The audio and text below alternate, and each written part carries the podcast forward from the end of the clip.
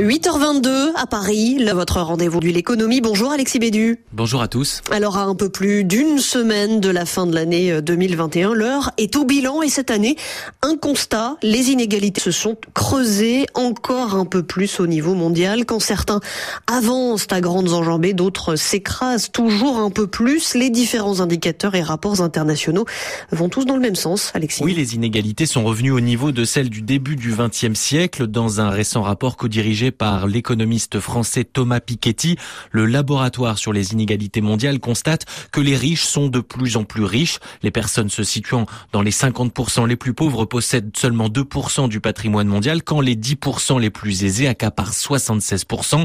Le fossé se creuse dans toutes les régions du monde. C'est particulièrement le cas au Moyen-Orient, en Afrique du Nord et en Amérique latine qui remportent la palme de l'inégalité.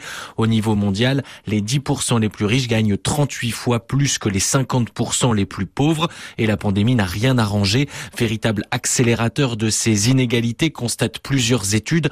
400 millions de personnes avaient perdu leur emploi en 2020.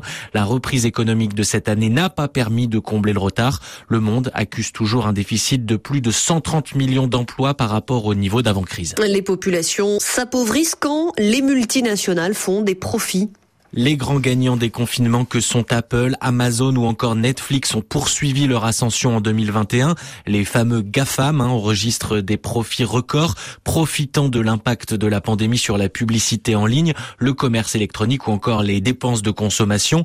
Plus problématique, malgré la pandémie, ces multinationales ont continué de privilégier les actionnaires. L'organisation humanitaire Oxfam reprend en détail les rapports d'activité de ces grands groupes. Par exemple, entre janvier et juillet 2020, 2020, les six plus grandes compagnies pétrolières mondiales enregistraient une perte nette combinée de 61 milliards de dollars. Elles reversaient dans la même période 31 milliards aux actionnaires. Et cet euh, impôt mondial ne fait pas l'unanimité. Euh, pardon, excusez-moi, j'ai sauté un petit peu du texte. Dans ce contexte, Alexis, 136 pays de l'Organisation pour la coopération et le développement économique, l'OCDE, se sont mis d'accord cet automne pour euh, la taxation des multinationales. Oui, c'était en octobre dernier, un accord historique pour l'OCDE qui permettra aux États de toucher 150 milliards d'euros de recettes supplémentaires. Il s'agit d'une réforme majeure hein, du système fiscal international puisqu'elle prévoit d'instaurer un impôt minimum de 15 sur les bénéfices des multinationales qui réalisent un chiffre d'affaires d'au moins 750 millions d'euros. L'accord prévoit également que les grands groupes, notamment ceux du numérique, devront accepter d'être taxés dans les pays où sont situés leurs utilisateurs et pas seulement là où sont situés leurs bureaux comme c'est encore le cas. Une façon de lutter contre l'évitement fiscal de ces multinationales. Un des exemples les plus criants avec Google, Facebook et Apple notamment, hein, domiciliés en Irlande, pays qui propose l'un des taux d'imposition sur les sociétés les plus bas au monde. Alors ce nouvel accord euh, des pays de l'OCDE entrera en vigueur à partir de 2023. Et donc on y vient, cet impôt mondial ne fait pas l'unanimité. Oui, cette taxe a été obtenue de haute lutte. Les paradis fiscaux européens ne la souhaitaient pas. Ils ont fini par signer. Mais il y a les pays qui ne signeront pas cet accord car ils estiment que 15%, ça n'est pas assez. C'est le cas du Pakistan, du Kenya ou du Nigeria, par exemple. En Afrique subsaharienne, le taux moyen d'imposition sur les entreprises est de 25,5%.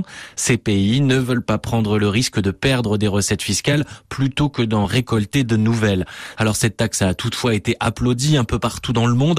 Les experts du laboratoire sur les inégalités mondiales font même une proposition, s'inspirer de cet impôt sur les multinationales et l'appliquer aux milliardaires. Ils imaginent une taxe carbone proportionnelle à l'empreinte climatique individuelle, une empreinte plus grande chez les riches que chez les autres. Merci Alexis Bédu.